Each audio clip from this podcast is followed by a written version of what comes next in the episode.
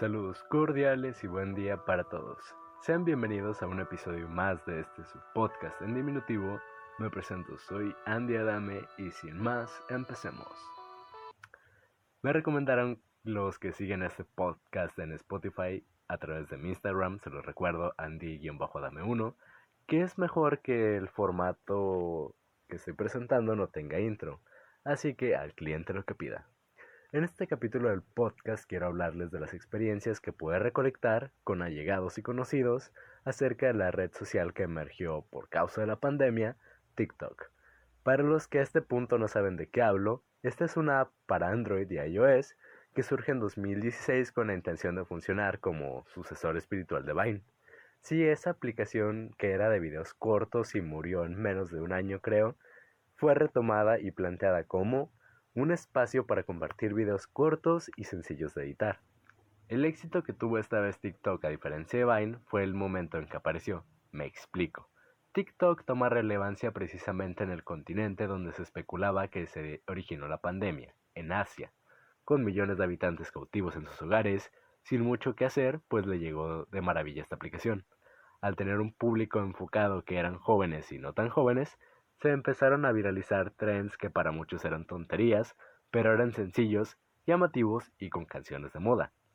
He aquí la oferta real de TikTok al inicio, un espacio para un público joven en el cual se podían seguir modas y sentirse identificado con las personas que lo hacían, los cuales para abonarle más caña a este pedo, se encontraban en la misma situación, en sus hogares por cuarentena, sin una idea clara de qué hacer y sobre todo aburridos. Ahora bien, entiéndase por falacia, como lo maneja la RAE, un engaño, fraude o mentira. El porqué de notar la aplicación como una falacia es por motivos de sus mismos usuarios. Veámoslo así. Apenas abres la app y en lugar de salirte videos inocentes de bailecitos o comedia, como se especulaba en un inicio, empieza un desmadre de chicas bailando WAP, semidesnudas, tipos haciendo trends donde de un momento a otro desaparece su camisa y videos sin ningún maldito sentido cuando inicialmente la aplicación se pensaba para un público adolescente e infantil.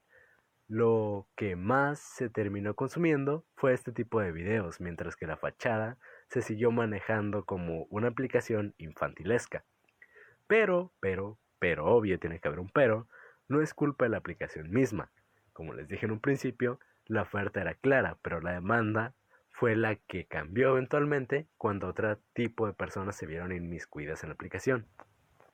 En marketing y los estudiantes de contaduría o los que estén pensando en hacerlo podrían explicarlo mejor, existe este esquema llamado la síntesis de Marshall, donde para que un negocio o proyecto funcione se necesita un equilibrio entre la curva de demanda, que nos muestra lo que quiere el consumidor, y la curva de oferta, a lo que ofrece el productor.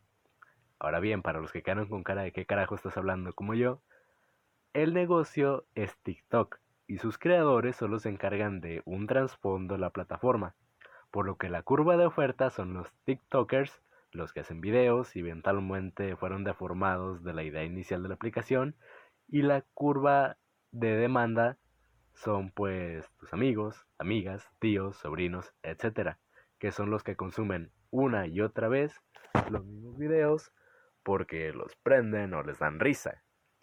El engaño que se hizo aposta fue que los creadores manipulaban la aplicación para hacer viral lo que a ellos les convenía. Pero les recuerdo que es una red social. La misma gente que produce el contenido es la misma que lo demanda y consume una y otra vez. Como en Facebook hay memes, en Instagram hay fotos, en YouTube hay videos y en Spotify hay música y este podcast que por cierto para que también lo escuchen pueden seguirlo como podcast en diminutivo. Ven, en cualquier lugar hay gente que podemos hacer promoción de contenido y esta no es la excepción. Y nosotros mismos consumimos lo que nosotros mismos hacemos.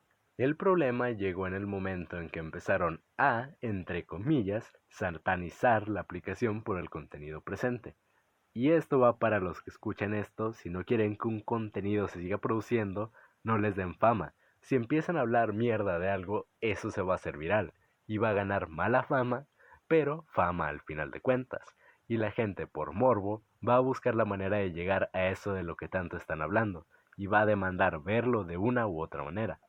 Por eso TikTok no muere, a diferencia de Vine, puesto que por más que hablan bien o mal de la aplicación, como ya ahorita, la gente va a ir a ver qué encuentra y los desarrolladores, como ahorita lo están haciendo, van a buscar la manera en que esos TikTokers o productores sigan creando contenido a cambio de una paga para que la plataforma siga creciendo en audiencia.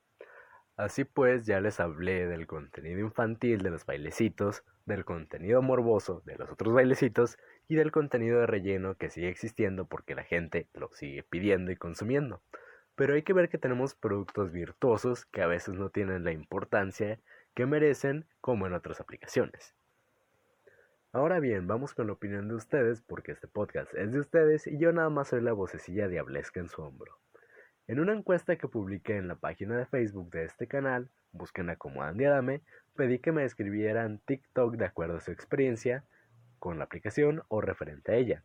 Y alguien, que ignoro quién fue porque no puso su usuario de Instagram, como les había dicho, pone la siguiente frase para escribir la app que es verdaderamente una genialidad. Y dice, en el mar de obscenidades hay cosas buenas. Y esto quien seas, tienes toda la bendita razón. Además de todo el galimatías de estupideces que imperan en los trends, tenemos cosas que valen la pena. Bailarines que muestran sus coreos, shows de comedia como el de Franco Escamilla, de hace poco, y cantantes con vozarrones épicos como lo hace un conocido mío llamado Diego Reza. Pueden buscarlo así, y espero entrevistarlo pronto para el podcast, que pues tiene un vozarrón, como ya les digo, e interpreta canciones en directos de más de una hora. Estos son productos que valen demasiado la pena en un mar de obscenidades. Otro de los comentarios de la encuesta hecho por Samuel Lightwood, a quien recordarán de la entrevista de Maestrito de Pueblo, docente y con orgullo puedo llamarlo mi amigo, describe la explicación como divertida en cuanto a entretenimiento, mala en cuanto a quienes quieren usarla como líderes de opinión, ya que hay demasiada desinformación, pero al final encuentras mucha gente que gusta del mismo contenido que a ti te pueda gustar. Y esto, esto es muy cierto, gracias Samuel, a diferencia de este podcast donde les digo una y otra vez que no soy experto en todo y los invito siempre a investigar para no quedarse solo con lo que su loco servidor les dice, en TikTok hay mucha raza que por tener un buen de seguidores cree que su palabra es ley o ya es una institución, que no puede refutar lo que diga y es algo triste viéndolo desde la perspectiva de Samuel, porque los niños consumen esto. Y llegan con sus maestros, madres, padres o tutores con ideas que sacaron de TikTok. Me decía Peyton, una de las colaboradoras del podcast, que sus primas se quedaban enajenadas con lo que veían, buscaban mercancía con el logo del app y utilizaban jerga que sacaban de la misma. Y te conversaban con ideas que sacaban directamente de ahí y es algo muy jodido cuando te das cuenta que sus mentes jóvenes se están educando con ideas erróneas. De igual manera, lo que menciona el contenido, que no es más que lo que les decía, a partir de la demanda va a seguir habiendo oferta, porque la gente pide ver cierto tipo de contenido y los TikTokers van a seguir vigentes por hacer lo que la gente les pide. También nos comenta Dr. Wayne, man que conoce a primera mano temas de edición y hace streams en Facebook, lo pueden buscar como Atomic Patato, nos dice que la app se sexualizó mucho, algo que ocurre demasiado en las redes últimamente, pero cuando lo utilizas de manera creativa como para el humor o cualquier cosa diferente, es una buena red social. Gracias Patata, esto es algo que yo adoro en demasía, el humor es un gancho increíble para el público en menor grado que el sexo obviamente, pero aún así muy llamativo, porque entretiene y esa era la finalidad inicial de TikTok y era su finalidad al iniciar la pandemia, entretener, y créanme que son pocos los que resaltan esto. Están Hank con sus parodias, los videos de reacciones del japonés enojado, los videos de Iván Femat, Franco Escamilla y Checo Mejorado, neta que el humor es algo delicioso y se agradece cuando esto es bien llevado a cabo. Si ustedes son graciosos y creen serlo, súbanlo a esta plataforma. Y conmigo, créanme que van a tener un seguidor asegurado. A ver, ¿quién más? Cherry Romance nos comenta que es entretenida y banal. Ciertamente es insustancial a momentos. Algo parecido dice Kim Payton 99, que es divertida para momentos de ocio, pero también con mucho contenido basura. Y ambos comentarios los puedo conjuntar con otro de ustedes mismos, dicho por Yuki Neko, con doble I y doble O, que describe TikTok como una red social que dice que busca originalidad, pero es lo que menos hay. Es un plagio de audios y movimientos exactamente igual, condenados a seguir siempre patrones y ser parte de la masa. Y como les dije en el capítulo de los borreguitos, me parece, en la búsqueda de la identidad y confort terminamos siendo ganado, tristemente, por falta de una guía adecuada.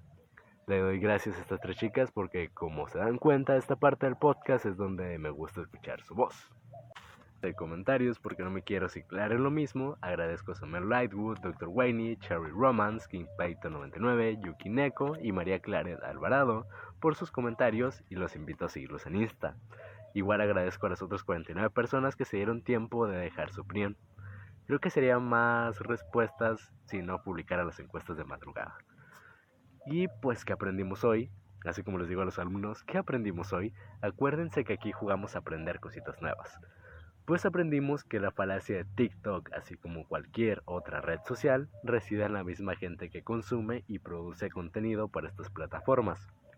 Ninguna de estas apps tiene la culpa de lo que la gente oferta o demanda dentro de ellas. Tratan de regularlas como lo han hecho Facebook, por ejemplo, pero son millones de usuarios y pues no pueden los desarrolladores ocuparse de todo.